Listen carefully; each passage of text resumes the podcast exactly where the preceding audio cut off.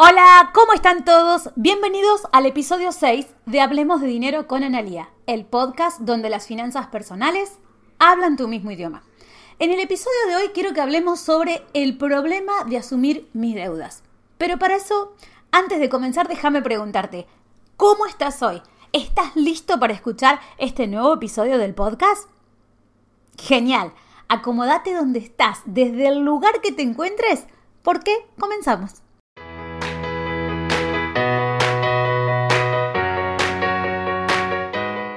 Hoy en día muchas de las personas con las que trabajo, clientes, amigos, surge este tema de las deudas.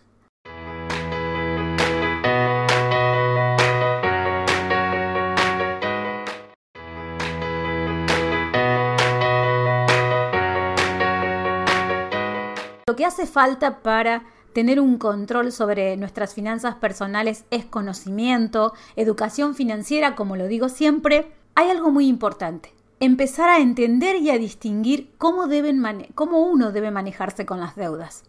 Por ahí escuché decir que las deudas son buenas, son malas, y está bien que se grafique de alguna manera para distinguir una deuda de otra. Ahora, lo que yo digo es, las deudas no son malas ni buenas. Lo que tenemos que aprender lo que tenés que aprender es a distinguir en qué momento podés permitirte contraer una deuda y en qué momento no te lo podés permitir. Eso por un lado. Y por otro lado, también tener en cuenta de esta deuda que voy a tener, que voy a adquirir, ¿es necesaria en este momento? ¿Para qué voy a utilizar esa deuda? Y esto es clave. Y por eso quiero que en este momento abras tus oídos de tal forma que escuches lo que te voy a comentar en estos minutos. Porque una de las preguntas que nos debemos hacer siempre es justamente ¿para qué voy a usar esa deuda? Ahora bien, Analia, a ver, estamos acá en este nuevo episodio, me dijiste que vamos a hablar del problema de asumir las deudas, contame cuáles son esos problemas. Lo primero que tenemos que hacer es saber cuánto debemos, obviamente, y a quién le debemos. Eso es clave y es eh, el primer paso para hablar de deudas. Una vez que tenés claro esto, y si no lo tenés en claro, yo te invito a que apartes un momento de tu tiempo. Entiendo que vivimos en un mundo acelerado, es la vorágine del día a día que nos lleva a tener cada día más obligaciones e indirectamente vamos gastando y comprando con nuestros ingresos sin mirar si lo que estamos comprando o si la obligación que estamos adquiriendo es necesario o no. Entonces, yo te invito a que te detengas un momento para hablar de este tema y uno de los primeros pasos es apartar tiempo para ver qué debes y a quién le debes. Sí, así como te lo estoy diciendo. Hay muchas personas que me estarán escuchando y podrán decir, ay, Analia, bro, yo sé a quién le debo y cuánto le debo. Ahora te vuelvo a preguntar, honestamente, ponete una mano en el corazón. ¿Realmente sabes cuánto debes con exactitud y a quién le debes?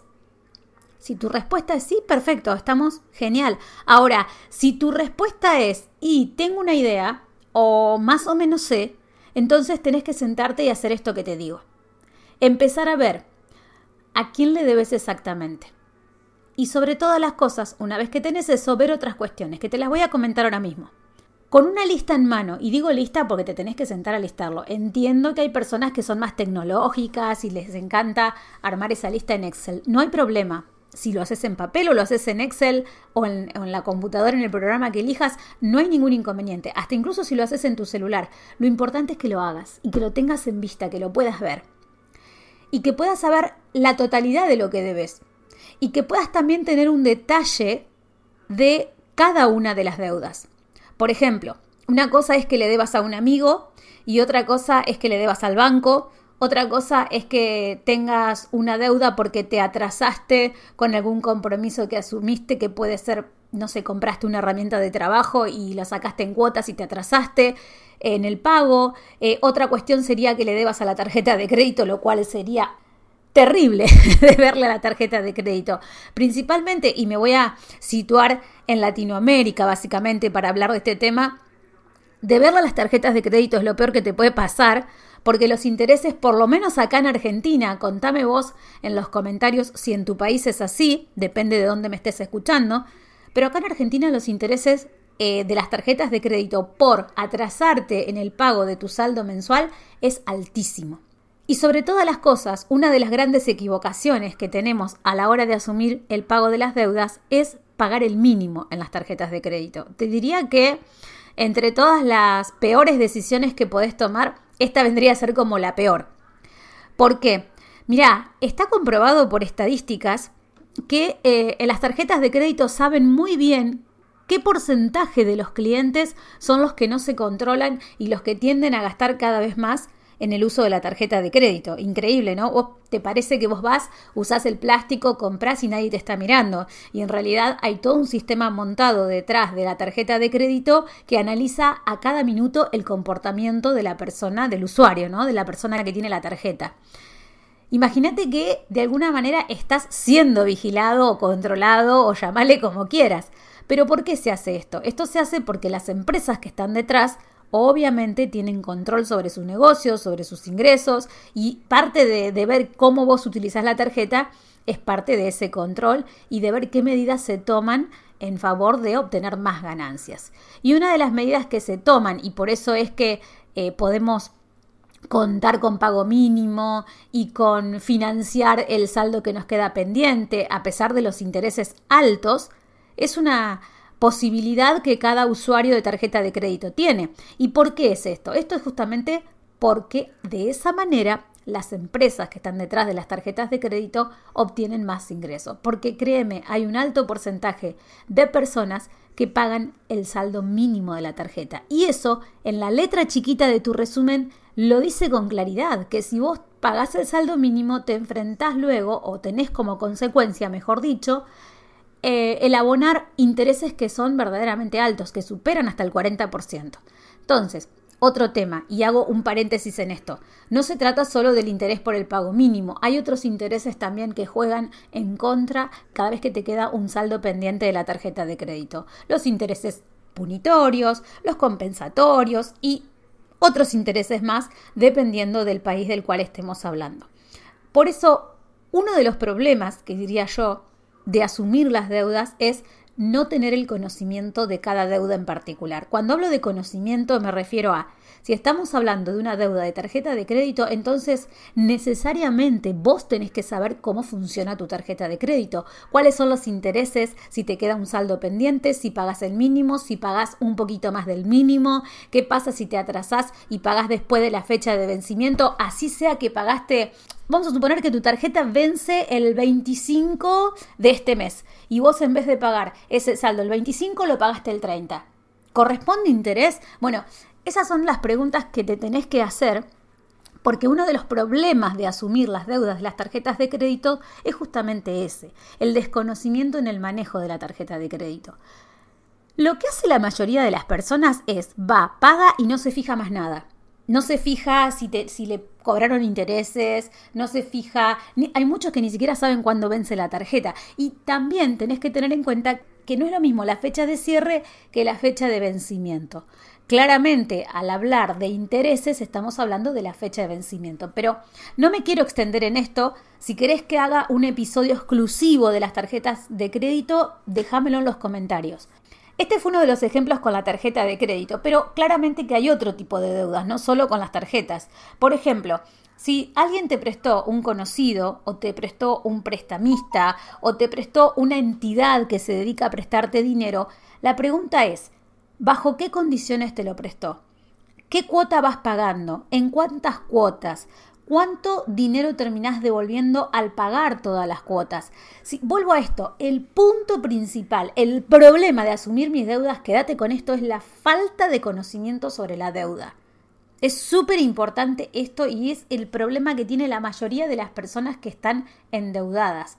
Que puedas realmente distinguir, saber, incluso hablar con la persona y que vos puedas realmente renegociarla si estás muy atrasado o si realmente vos ves que hiciste un compromiso de abonar 12 cuotas, vas por la sexta y realmente las cuotas que te quedan por el monto que te habías comprometido se te hace imposible porque tu situación económica cambió, porque se redujeron tus ingresos, porque te quedaste sin trabajo, lo que fuere, porque las ventas de tu negocio bajaron, lo que sea, todo se puede conversar. Pero claro, no es lo mismo conversar cuando vos apenas te atrasaste en algunas cuotas a conversar cuando llevas un año entero atrasado.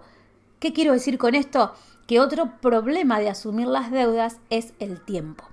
Claro, el tiempo es fundamental y por eso es clave que vos empieces a tomarte el tiempo por lo menos una vez a la semana de ver cómo va tu situación económica, dónde estás parado, cuáles son eh, tus ingresos, cuáles son tus gastos. Y todo esto no es casualidad. Y no te lo digo por casualidad o no es que todos los que hablamos sobre este tema lo decimos porque se nos ocurre. Lo decimos porque verdaderamente el conocimiento y el tiempo son fundamentales.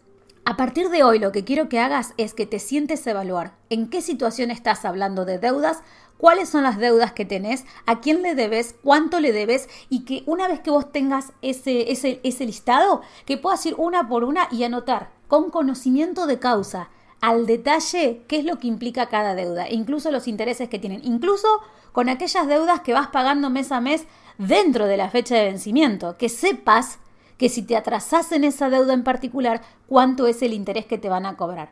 Me explico, ¿verdad? Que vos puedas tener al detalle. Hasta incluso, mira, te voy a hablar de deudas que muchas veces se generan con pagos de un viaje, pago de las vacaciones. Hay deudas de todo tipo. Por eso, independiente de la que vos tengas, necesitas un plan sobre todas las cosas. Y este es otro de los problemas de asumir mis deudas. La falta de un plan financiero que te ayude y te diga cómo hacerlo. Los ingresos muchas veces, depende del nivel de endeudamiento que tengas, no son suficientes. Tal vez tengas que salir a generar ingresos extras para poder cubrir tus deudas. Hay personas que se hacen este tipo de pregunta y por eso lo quiero plantear en este, en este episodio. ¿Qué conviene? ¿Pagar la deuda o invertir? ¿O empezar a invertir? La respuesta a esto es el plan. Porque si vos tenés un plan, vas a saber con exactitud cuánto dinero tenés que disponer exactamente al pago de las deudas. Y vas a poder ver si te sobra dinero o si tenés un excedente o si tenés cierta cantidad, cierto porcentaje de ingresos que se pueden destinar a la inversión. Esto lo determinás con un plan. Por eso mi invitación es esa básicamente. Para no lidiar con los problemas de asumir las deudas, necesitas apartar ese tiempo para ver realmente lo que debes y tenerlo al detalle. Necesitas también sobre todo el conocimiento de conocer bien cada deuda, los plazos, los tiempos, si los plazos son largos, cómo calculas el coste de endeudamiento, qué es lo que estarías sacrificando si vas a destinar esa cantidad de dinero todos los meses para saldar determinada cantidad de deuda, si conviene refinanciar o no conviene refinanciar. ¿Me explico?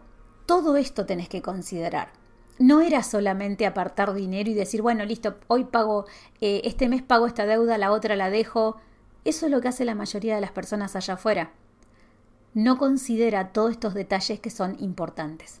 Por eso este episodio es para que reflexiones, para que empieces a dar los primeros pasos de una nueva organización en tus finanzas personales y que tengas en cuenta también la importancia de tener un fondo de emergencia. Muchas veces decimos, bueno, con este ingreso, con mis ingresos voy a pagar tanta cantidad de dinero por mes a mis obligaciones y a los compromisos asumidos. Y después pasa algo que te limita ese ingreso o cambia tus planes y realmente no tenés un plan B. Ese sería el plan B, el fondo de emergencia. Y el fondo de emergencia también es parte de ese plan financiero que te pido que tengas y que es sumamente necesario. Por eso si querés evitar los problemas de asumir las deudas, la solución es esa. Y sobre todo, contar con un plan financiero. Espero que este episodio te haya servido. Para mí es un placer, como siempre, estar aquí con ustedes. Repasa este episodio todas las veces que quieras. Estoy a tu disposición aquí. Me encontrás en las redes como Analia Díaz Coach, en Instagram, en Facebook, en LinkedIn o en mi web como analiadíaz.com. Ahora sí, prepárate, nos encontramos en el siguiente episodio. No te lo pierdas porque te va a súper interesar. Que tengas un excelente día. Analia Díaz, tu coach financiero.